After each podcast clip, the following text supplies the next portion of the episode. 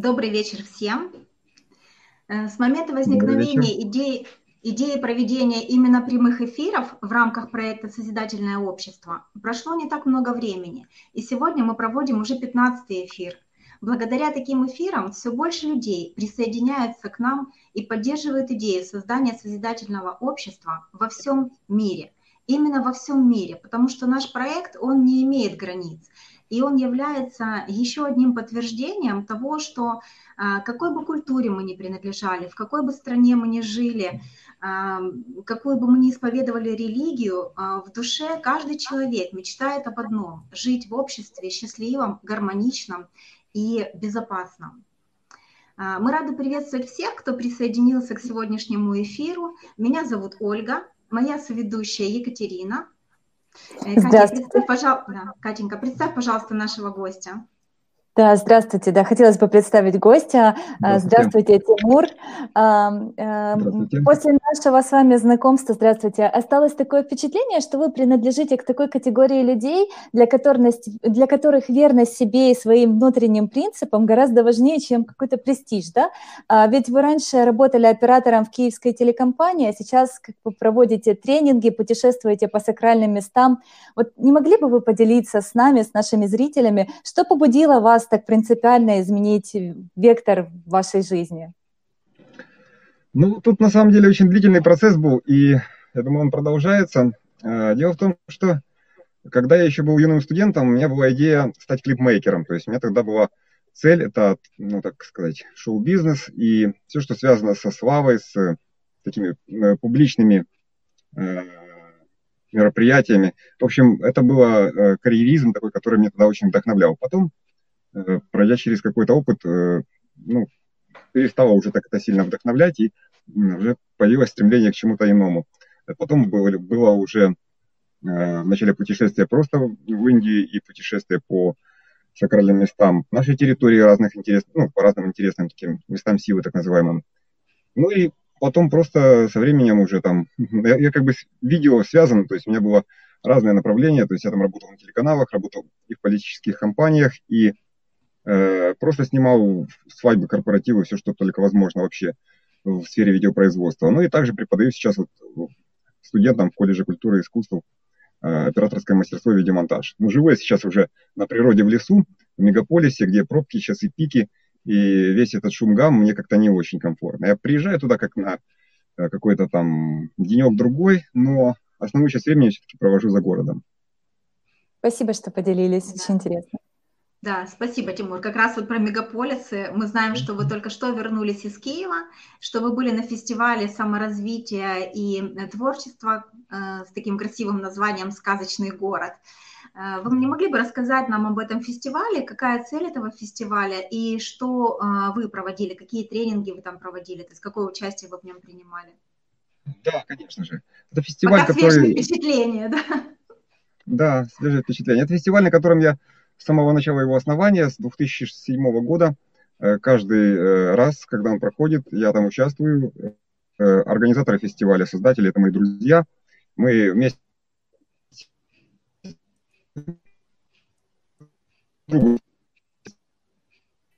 Пропадает немножко связь. Угу связь пропала, да, повторю тогда последнее предложение, да, да. что э, создатели фестиваля «Сказочный город» — это мои друзья, и мы ездим друг к другу на фестивале, и также у нас очень много общих э, участников, волонтеров и мастеров, которые участвуют э, в наших фестивалях. Вот. То есть у нас очень сильно все переплетено, и э, на этом фестивале я участвую с 2007 года, вначале как участник, потом э, как тренер, уже позже меня начали приглашать туда. Ну, сейчас я приезжаю туда э, как бы просто тренинги я провожу только на фестивалях в основном сейчас, в последнее время. Приезжаю туда просто ну, увидеть людей, по сути, как э, атмосфера, сама, самое главное, это атмосфера фестиваля. Это фестиваль развития э,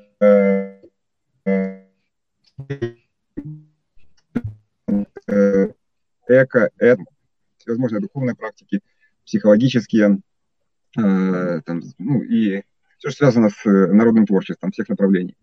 Вот. Э, то есть в фестивале собираются позитивные люди, и как бы атмосфера, самое главное, такая создается, где эти люди начинают чувствовать мир более э, искренне, более по-настоящему. Все улыбаются, ходят, обнимаются. Ну, то есть как-то все намного более проще, чем в социуме. То есть в социуме приходится очень много всяких правил соблюдать. То есть нельзя, например, посмотреть человеку просто в глаза, подойти, улыбнуться, там, обняться и познакомиться таким образом. Потому что люди как бы на это ну, не настроены в городе, да, в больших городах, а вот и в маленьких тоже, в принципе. А вот те, где формат фестиваля, в этих условиях это все возможно. И все знают об этом, то есть изначально знают как бы эту основную идею, и поэтому там все происходит намного быстрее, веселее, радостнее. Да. Такие вот.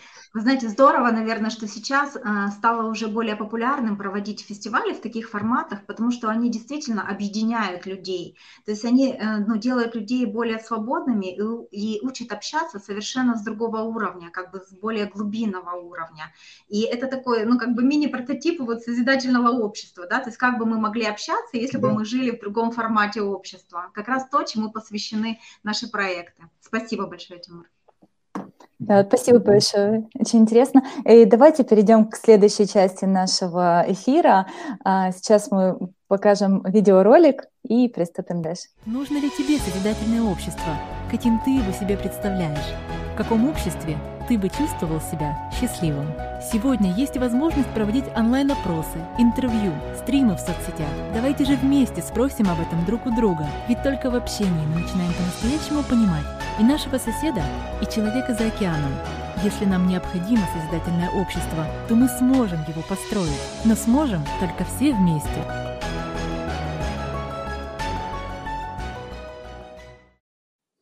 Вот, Спасибо. И хотелось бы спросить у вас, Тимур, а каким вы видите созидательное общество? Поделитесь, пожалуйста. Да, конечно же. Э, в моем понимании это синтез технологий и э, природы. То есть вот то, что уже у нас существует, э, это окружающая среда э, и технологии научные. Если их объединить гармоничным образом, когда действительно наука будет развиваться равномерно во всех направлениях, а не только в тех, которые выгодны каким-то определенным там, э, так, управ, управленцам бизнеса, да, то есть, а именно всем видам бизнеса. То есть, например, скажем, не только бизнеса, а вообще в целом человечества. То есть, когда э, все, ну, скажем так, э, направления науки развиваются равномерно, вот тогда есть возможность синтезировать это с существующей окружающей средой. Когда мы там от того уровня, в котором мы находимся, до сих пор еще сжигая углеводороды на тепловых электростанциях, там, э, коптя автомобилями окружающую среду, мы можем быстро вырваться на уровень значительно выше технологический и уже действительно распространять цивилизацию в космосе, колонизировать новые планеты и ну, на этой планете создать оазис и рай, чтобы всем всего хватало, чтобы работали, по сути, машины, а человек будет заниматься творчеством и создавать эти машины, управлять и жить в гармонии с той средой, которая есть, а не пахать там в шахте где-то там и так далее. Поэтому вот, вот так. Угу. Спасибо большое, Тимур, за ответ ваш. А, а так как вы работали на телевидении, да, и у вас огромный опыт, эм, ну, вы знаете эту структуру изнутри, то такой вот вопрос, влияет ли, по вашему мнению, контент, который э, мы видим с экранов э, телевидения, да, и вообще с других ресурсов, на морально-нравственное состояние общества и каким должно быть телевидение в созидательном обществе? Мне кажется, прежде всего с телевидением все тоже так же, как и со всей остальной э, э вообще инфраструктурой.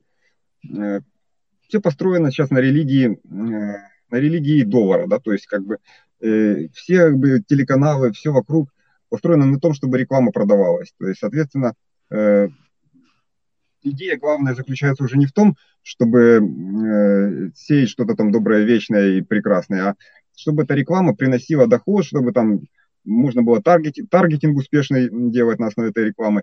И, соответственно, телевидение, то есть оно все, ну, это сплошной маркетинг, то есть там живого, настоящего очень мало. Попадается, но очень изредка. Поэтому настоящее телевидение это когда свободное, вот если говорили в самом начале, когда интернет появился, что интернет свободен, то вот эта идея была изначально такая. Потом интернет стал точно так же обрастать всякими э, фильтрами, которые что-то пропускают, что-то больше там продвигают. То есть вроде как он открыт, но в то же время там очень много есть нюансов. То есть свободный интернет – это когда действительно свободный. Ну, как анархия такая, да, то есть либо, если это цензура уже, то тогда она должна быть прозрачная, то есть все как бы должны понимать, что вот это так, это иначе. Ну, поскольку общество взрослеет, цивилизация взрослеет, то любая цензура, она как бы в любом случае будет уже не нужна. Э, и люди многие понимают, что она им не нужна, но тем не менее, поскольку это бизнес, поскольку это маркетинг, то вся система вся работает так, чтобы что-то продвигалось лучше, а что-то, наоборот, притормаживалось, как и в науке, так же и в телевидении. То есть, что, по сути, поглощались те продукты, которые хорошо продаются, и под них поглощалось все остальные следующие э, версии других продуктов. А если, например, мы убираем всю эту привязку к, ну, как скажем так, впариванию каких-то определенных э, ресурсов, э, товаров там или еще чего-то, и создаем просто телевидение свободным, ну, то есть просто где действительно э, есть то, что людям интересно, и самое главное, ну, как бы позиционируем на телевидении какие-то э, такие качества, которые в итоге прорастут через лет 20 новым поколением. Э, таким образом, формируя новый менталитет. Менталитет, который сейчас, он сформирован не сейчас, он сформирован там еще в постсоветские времена, там 20 лет назад, той рекламой, тем образом жизни. И сейчас это уже результат. Точно так же то, что мы сейчас создаем, э, постепенно усваивается, создается новая потребность людей в будущем, которые вырастут, синтезируя свой опыт жизненный с тем, что они видят сейчас, и в итоге у них потом будет мировоззрение, которое будет э, также поглощать какой-то ну, товар, рынок, потребность в, следующем, в следующую эпоху. Поэтому, конечно же, желая поменять что-то в будущем, важно это менять сейчас. Полностью согласна с вами. Действительно, то есть, когда, во-первых, люди преобразуются, да, будут созидательными, то и контент будет соответствующим. То есть, в принципе, полностью согласна с вами. А, интересно, знаете, еще узнать у вас, какими вы видите а, медицину и образование. Можно по отдельности, как бы расскажите, вот, каким вы видите образование в созидательном обществе, каким оно должно быть? Первый, да, в первую очередь, насчет образования. Вот сейчас образование, например, которое существует, и оно и раньше было, кстати, тоже, э, ну, скажем, в те времена, когда я учился в школе, тоже таким. Очень много было того, что на самом деле мне не нужно. То есть, э, ну, к примеру, навязывали какие-то предметы, которые в жизни вообще не... Я знаю точно так же по отзывам других людей, что им тоже это все не пригодилось. То есть очень много того, что навязывают, говорят, что вот оно пригодится в будущем. По факту это все э, вообще ни о чем. То есть важно дать свободу каждый человек, э, тот, кто ребенок, который учится, он сам знает, что ему нужно, он сам э, найдет то, что ему нужно. Главное дать ему возможности выбора. И не нужно пичкать его теми предметами, которые он не хочет. То есть ну, не школа или как это называть, я не знаю в будущем, какие будут способы обучения, может, это будет онлайн, может, будут действительно какие-то реально физические места, где все люди будут собираться, ну, как все, как, как раньше в школах собирались. Вот. Но в любом случае, э, выбор то, чему учиться, это сугубо э, персональный выбор каждого. Так же, как и все остальное. То есть это свобода выбора. Вот когда есть возможность вариантов выбора, а те, кто являются учителями, помогают просто быстрее разобраться в том или ином, в чем хочешь разобраться, тогда будет максимальный рост. То есть ребенок с детства уже будет постигать то, что ему интересно, то есть раскрывать свои таланты ускоренным образом. Не тратить там 10-15 э, лет на изучение вообще всего подряд, а именно то, что ему нужно. Тогда он будет специалистом в той сфере, которая ему нужна. Нужна ему еще какая-то сфера, он ее освоит. Вот, и не будет тратить время на забивание мозга ненужной информации, чтобы потом тратить время на то, чтобы с, этой информацией куда-то ее потом еще переработать и разложить по полкам и частично выбросить. То есть вот экономия э, времени, ресурсов, так, таких как время, это тоже очень важно. Ну и это что касается образования. То есть доступ к, к информации он есть и сейчас, но только важно как можно лучше эту информацию отфильтровать от лишнего и дать возможность выбора именно того, что нужно именно ему. Окружающая среда – это, естественно, общая среда, в которой все живут и, соответственно, растут, э, и живут те, кто уже взрослые. Вот дети растут, а взрослые уже существуют в этой среде, живут, наблюдают ее, и если эта среда благостная, то, соответственно, будет больше времени для э, созидания, для творчества, то есть для того, чтобы двигаться вперед. Вот, потому что иначе, если такое не происходит, то наступает уныние наступает, ну, как монотонность, человек начинает быстро превращаться, ну, у него каждый день один, как, как сегодня, как и завтра, завтра, как и послезавтра, то есть не успел родиться, там, школа, университет, тяжелая работа, пенсия, кладбище. То есть он только в конце жизни понимает, что можно жить было по-другому, но уже поздно. Хорошо те, кто поняли это раньше. Ну, как бы, вот такую, такие, такую среду создать, э, в которой люди будут с самого начала это понимать, это, конечно, будет очень здорово. Это что касается именно образования. А медицина, ну, медицина, то есть тоже, как бы, если медицина будет построена на том, хотя бы как она была еще там раньше, там лет там 30-40 назад, в советские времена, еще это было лучше, конечно, чем сейчас. Ну, как бы, технологий, конечно, сейчас больше, да, то есть, как бы, возможностей больше. Но сам морально-этический подход. Раньше в медицине была задача вылечить, а сейчас продать побольше услуг. То есть я когда-то был на совете э, докторов, там, была клиника, в которой я когда снимал видео, ну, когда я работал на телеканалах, и я был на таком совете директоров э, и ну, докторов-директоров, в смысле, вот те, которые руководят э, uh-huh. клиниками. Клиника. И у них, да, у всех э, вообще вопросы, которые были на повестке подняты, заключались в том, сколько они услуг оказали, насколько они умудряются это все дело хорошо там продвигать, продавать. То есть вопросы о том, сколько людей выздоровело, вообще никто не задавал. То есть, поэтому медицина сейчас построена на продаже услуг. Когда медицина э, перейдет в разряд именно, чтобы о результате думать, а не о, ну, в первом плане, чтобы был результат, то есть исцеление, а не побольше продукции продать и услуг оказать, тогда, конечно, эта медицина станет более э, цивилизованной, так скажем. Ну да, да. Согласна с вами. То есть медицина, она должна больше даже на профилактику, наверное, а, ну, быть направлена, чем на продажу услуг однозначно, и даже на лечение само по себе как таковое.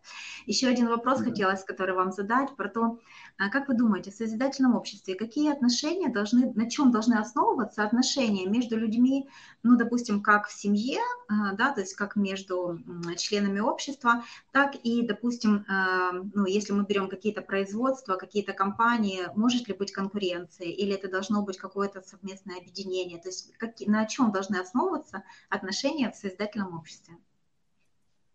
Я думаю, прежде всего поддержка, э, дружба, любовь, основные критерии. Потому что любая конкуренция, ну, это все прошлый век, это все из разряда какой-то я не знаю, в общем, дикарей.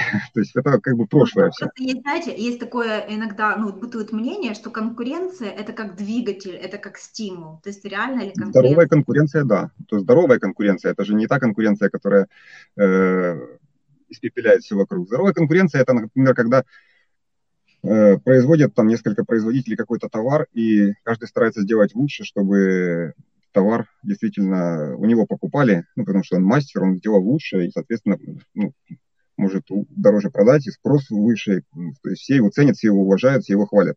Это здоровая конкуренция. А та конкуренция, которая в основном сейчас присутствует, она в перемешку и здоровая, и нездоровая. Очень много того, что на самом деле не делает лучше, а делает э, э, товар таким, чтобы он быстро изнашивался, так называемое запланированное устаревание. Быстро ломался, изнашивался, чтобы все время продавать новые, новые, новые, то есть, например, раньше машину делали там, ну, там во времена, скажем, 70-е годы.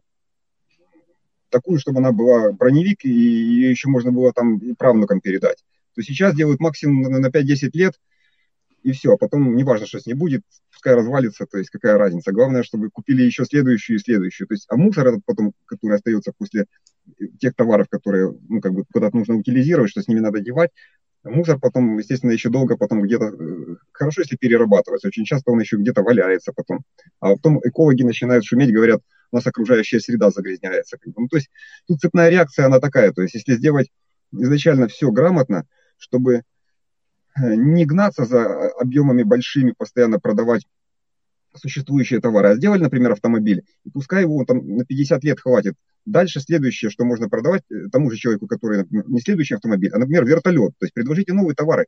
Вот в этом как бы идея заключается, а не в том, чтобы он каждые пять лет покупал новый автомобиль, а потом старый куда-то утилизировал и так далее. То есть, ну, это такой просто пример. С телефонами то же самое и со всеми остальными.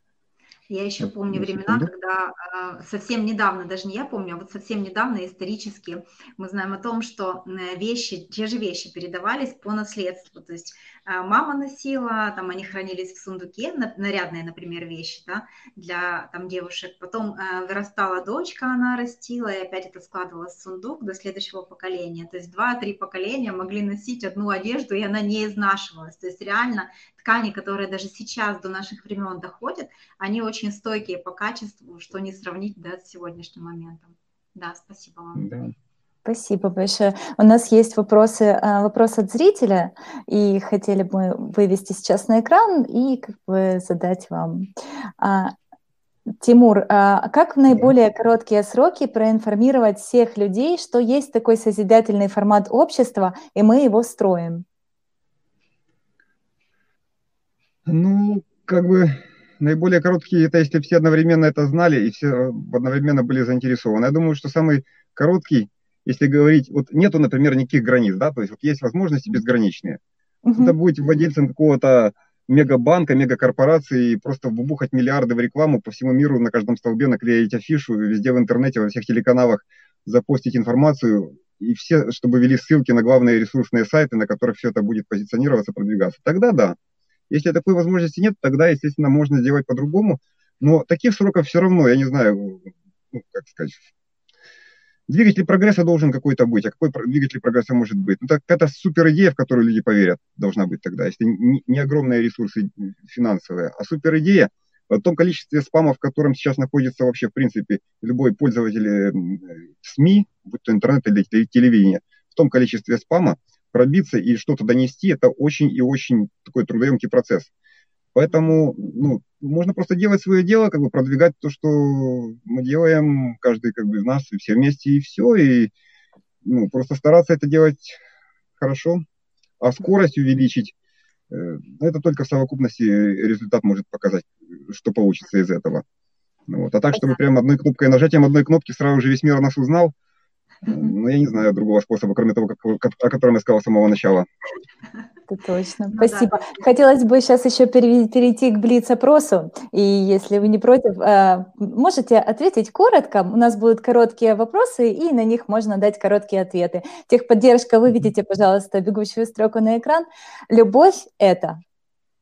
Любовь – это способность дарить и принимать, находиться в настоящем моменте, как бы растворяться друг в друге. Но если говорить о любой о любви мужчины к женщине или наоборот. А если говорить о любви глобальной, э, что-то вроде любовь к Богу, Вселенной или там какая-то такая всеобъемлющая, это состояние как бы капитуляции и растворения в том, э, что ты любишь. То есть слияние с этим, тотальность такая.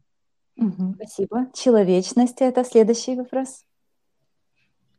Человечность – это когда то, что мы чувствуем сопереживание, сопричастность, э, не, э, ну, не страдание в плане, там, что кто-то страдает, а чувствуем сопереживание, что, что я и тот, с кем я чувствую связь, одно и то же, мы как бы чувствуем связь на таком глубинном уровне. И если я чувствую, что я могу человеку помочь, я э, своим состоянием, желанием это делаю. То есть я чувствую его как себя. Ну вот это человечность в моем понимании. Угу, спасибо большое. Следующий вопрос. Счастье – это? А счастье – это способность испытывать э, радость от каждого мгновения, когда нету такого эффекта, что э, прошло мимо время, и хотелось бы вернуть его обратно. Это когда время прошло, и ты чувствуешь, что в этот момент, в это время, которое было прожито, оно было настолько тотально, что все, оно реализовано. То есть дальше новое что-то. А то, что уже прошло, ты сто процентов чувствуешь, что это было круто. Спасибо вам большое. Спасибо техподдержка за вопросы. Да, спасибо. Правда, такие вам ответы интересные. Я даже заслушалась просто. На основании ранее проведенных опросов команды аналитиков э, Международного общественного движения «АЛЛАТРА» были сформулированы 8 основ созидательного общества. Пожалуйста, техподдержка, выведите на экран э, все 8 основ. Мы их зачитаем. Угу. Жизнь человека, свобода человека, безопасность человека, прозрачность и открытость информации для всех, созидательная идеология, развитие личности, справедливость и равенство, самоуправление общества. А, мы бы хотели вам, Тимур, предложить обсудить а, третью основу. А, она звучит так. Никто и ничто в обществе не имеет права создавать угрозы для жизни и свободы человека, Каждому человеку гарантировано бесплатное обеспечение основных жизненно необходимых потребностей, включая пищу, жилище, медицинское обслуживание, образование и полное социальное обеспечение. Научная, производственная и технологическая деятельность общества должны быть направлены исключительно на улучшение качества жизни человека. Гарантированная экономическая стабильность, это отсутствие инфляции, кризисов, стабильные равные цены по всему миру, единая денежная единица, фиксированное минимальное налогообложение или отсутствие такового. Безопасность человека и общества от каких бы то ни было угроз обеспечивается единой общемировой службой по борьбе с чрезвычайными ситуациями. Вот такая вот она длинная, да, немного сложная, но суть вы, наверное, успели, да, ухватить, в чем заключается? Да, конечно. Интересно было бы услышать ваше мнение по этому поводу. Э, ну, смотрите, тут как бы можно несколько частей разделить это, потому что много, э, на самом деле, направлений, в которых можно говорить. То есть безопасность может быть как на уровне, например, внутреннем таком повседневном, например, безопасность, к примеру, от каких-нибудь там э, криминала от какого-то, да, безопасность на более глобальном уровне, это от уровня более крупного криминала там в плане войн каких-то там глобальных между государствами, и безопасность на уровне там уже каком-то космическом в плане, если, например, вдруг там встретимся с какой-то цивилизацией, которая где-то там из космоса прилетит или, или еще каким-то образом будет, например, точно так же, может быть, вступит какие-то контр э, взаимодействия в будущем, например. Там, ну, то есть это просто версии, то есть понятно, что ни, ну, никто об этом конкретно сейчас не знает. То есть э, тут все решается на разном уровне. На уровне глобального, мне кажется, такого, где там на уровне космоса, это очень далеко все, но, тем не менее, везде важно со всеми договариваться. То есть однозначно всегда есть какая-то золотая середина, и все войны, они всегда происходили, если даже говорить на просто банальном уровне, на таком, э, том, который уже известен из истории, то есть не, не, не с какими-то там инопланетными цивилизациями, на уровне э, стран здесь, то всегда происходила э, какая-то война на основе того, что кто-то с кем-то там чего-то не договорился, то есть была борьба. Если, мне кажется, какие-то цивилизации высокоразвитые на, на Землю смотрят, они смотрят на это как на битву каких-то обезьян, которые там могут поделить э, на своей территории э, чего-то там. То, что на самом деле можно решить абсолютно логическим способом, без борьбы. Ну, ну без такой борьбы, да, без войны. Вот. Поэтому э, постепенно, мне кажется, что уже мир к этому подходит. Войн стало намного меньше, все намного более дипломатичными, чем это было там, скажем, там, 50, там, 70 лет назад. Э, но все равно есть еще, конечно же, на уровне элементарно обычного э, криминала, там, ну, обычного такого мелкого, мелкой преступности. Не, не между государствами, какие-то кланы бандитские, какие-то просто отдельные э, вот, преступники, которые там между собой там стреляются и так далее. То есть это все происходит в основном из-за того, что эти люди, которые э, такими способами действуют, они явно чем-то очень сильно не удовлетворены. То есть, если человека изначально в такой среде взрастили, ну, как зверя в клетке, да, то есть ему там создали условия, в которых его очень сильно что-то не устраивало, у него чего-то там, что-то перекрыли, ему какую-то его свободу, и где-то в чем-то его очень сильно ущемили.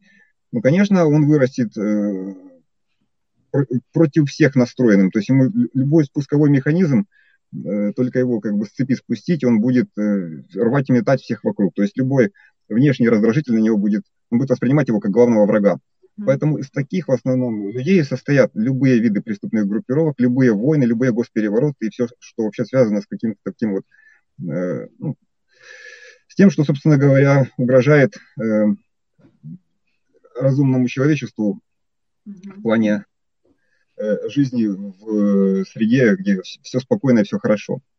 Вот. То есть, э, когда окружающая среда, то есть как с этим вообще работать в будущем, то есть создать окружающую среду, в которой просто не будет необходимости э, ни в тюрьмах, ни в войнах, ни во всем остальном. То есть люди, у них не будет э, ограничителей, которые бы их ущемляли права. То есть каждый человек старается на благо, живет как хочет, может вообще ничего не делать, но ему будет тогда скучно и ничего не делать он не сможет, потому что в обществе признают ведь тех людей, которые что-то делают для этого общества, то есть это те, которые созидают.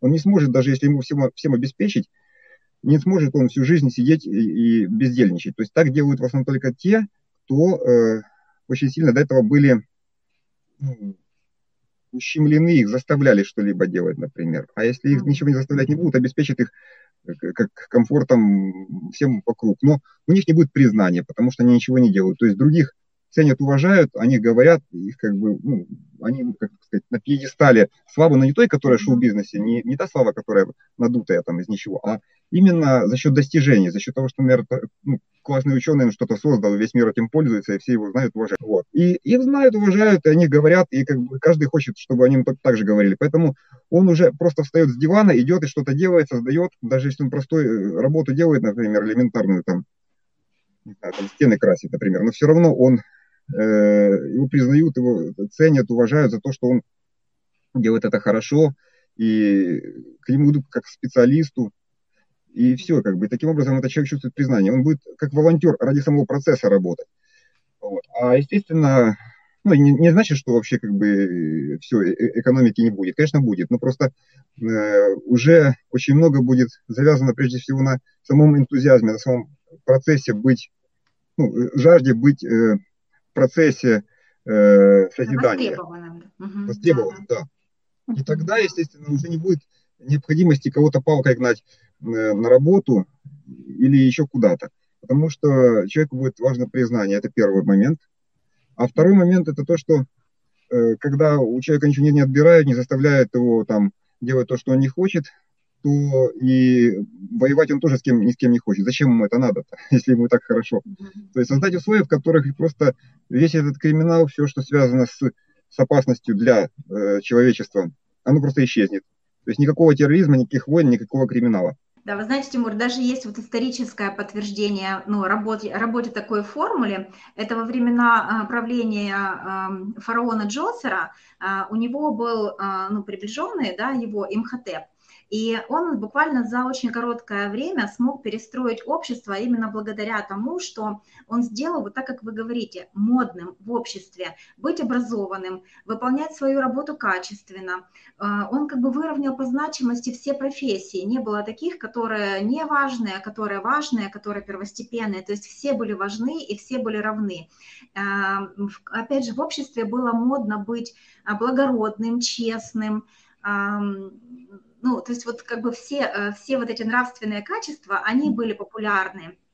И осуждалась а, негативность, да, осуждались преступления, осуждались а, там безделие. И действительно за очень короткий срок люди подтянулись настолько, что общество стало ну, вообще совершенно в другом формате жить. И это вот уже историческое подтверждение. Ну, то есть мы можем как бы, основываясь на этом, выстраивать даже что-то свое.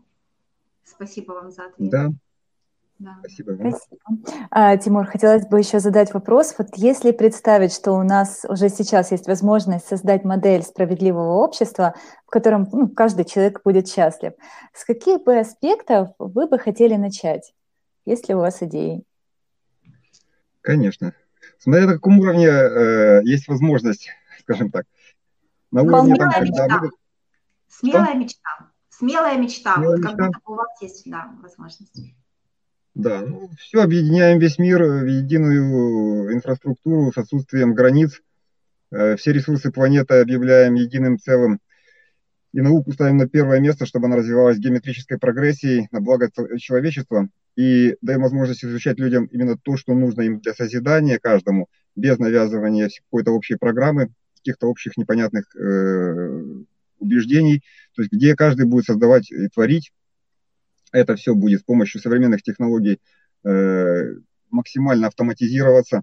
То есть робототехника, генетика, все на высшем уровне. Скоро мы можем вообще создавать ну, и новых животных, и новых вообще виды тел, которые будут там вечными, любых форм, любых конфигураций, прокачивать мозг, прокачивать э, свою осознанность при помощи ну, и технологий, тех, которые научные, да, при помощи практик. То есть то, чего все боятся, всяких разных там современных, э, ну, таких Э, хайпов движений, да, которые рассказывают, что вот скоро там человек станет полуроботом, это все тоже, как бы, все зависит от того, насколько в чьих оно руках. То есть это все, с одной стороны, запугивание, с другой стороны, перемешивание э, одного с другим. То есть понятно, что если это в руках злодея находится, да, тогда человека роботом можно сделать, и он будет действительно зомби каким-то. А если это в руках созидательного общества, тогда все новые достижения, все технологии, скажем, ну то, что Никол, этот самый, э, Илон Маск разрабатывая сейчас, к примеру, э, нейролинк, то есть это как такой чип, который подключается к мозгу, по сути, тысяч, десятки тысяч электродов, и все, синхронизация интерфейса с Google, моментальная передача данных в огромных объемах с такой скоростью, с которой человек не может ни говорить, ни писать, ничего. То есть, то есть если это находится действительно в руках созидателей, то это даст возможность человеку вообще объединить свое коллективное сознание. К примеру, тысячи ученых объединяют свое сознание как единый мозг, думают одновременно об одной задаче и решают там мега то, что он придумывает, например, не знаю, как построить новую вселенную. Или, например, еще что-нибудь такое. А э, если, например, это попадает в руки к какому-нибудь там ну, тому человеку, который, или к группе людей, которая заботится не о цивилизации, а конкретно о своих интересах, тут уже, естественно, может быть ну, непонятно что. То есть, как бы, поэтому все зависит от того, кто этим управляет. Угу. Согласна. Когда Спасибо. все станут единым коллективным сознанием, не будет отдельных политиков, правительства, а все будут принимать решения совокупно своим коллективным сознанием, вот только тогда можно сказать, что это и есть путь к э, какому-то осознанности. А иначе это все просто управляемые люди, которые сегодня один правитель пришел, завтра другой, они поменялись там, эту толпу гоняют то туда, то сюда, и никто не понимает вообще, что с ними происходит. То есть ну, так происходило в истории очень много раз. Тимур, э, наши зрители, если вы видели, написали только что о том, что им понравилась ваша предвыборная программа, и они будут голосовать за вас. Хорошо, спасибо, спасибо. Благодарю вас. Спасибо большое. Сейчас.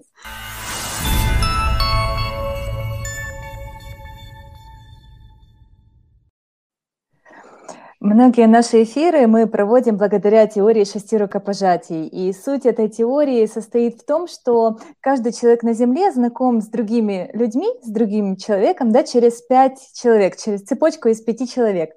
Тимур, если вам понравился наш проект, если он вдохновил вас, то вы тоже можете передать цепочку, да, предложить своим знакомым, близким людям да. принять участие в наших эфирах и пригласить э, их э, к нам. И, может Конечно. быть, у вас уже есть э, имя такого человека, которого бы хотели пригласить, вы можете его озвучить.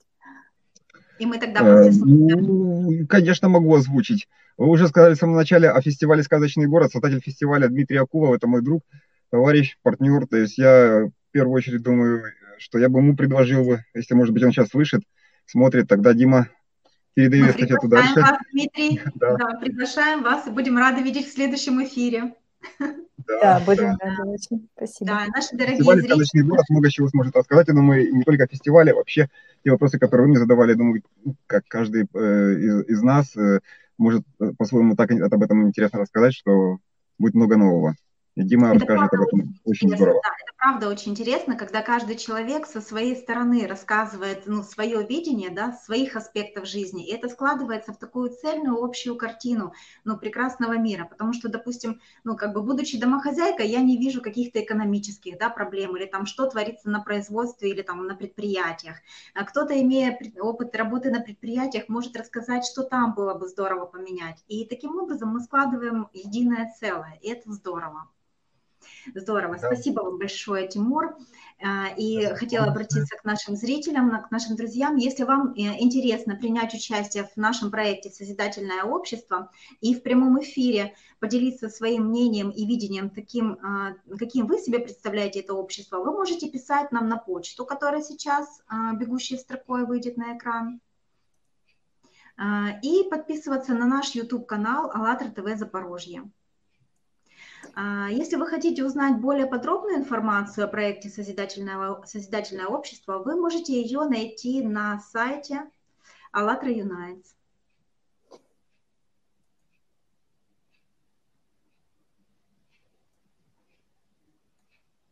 Спасибо большое. Спасибо большое, Тимур, вам а, за такое прекрасное интервью. Вы просто подняли настроение и ну, столько оптимизма вселили. Благодарна вам. Спасибо да. вам большое за хорошие вопросы. Мне очень приятно. Да, действительно было очень интересно вас послушать. И благодарим вас за то, что вы приняли участие в сегодняшнем эфире. Благодарим вас, дорогие зрители, за ваши комментарии, за ваши вопросы, поддержку. И до новых встреч. Приглашайте своих друзей, принимайте участие и увидимся в следующем эфире. Спасибо. Всего хорошего. Спасибо вам Всего огромное. Хорошего. До свидания. Всем. До свидания. До свидания.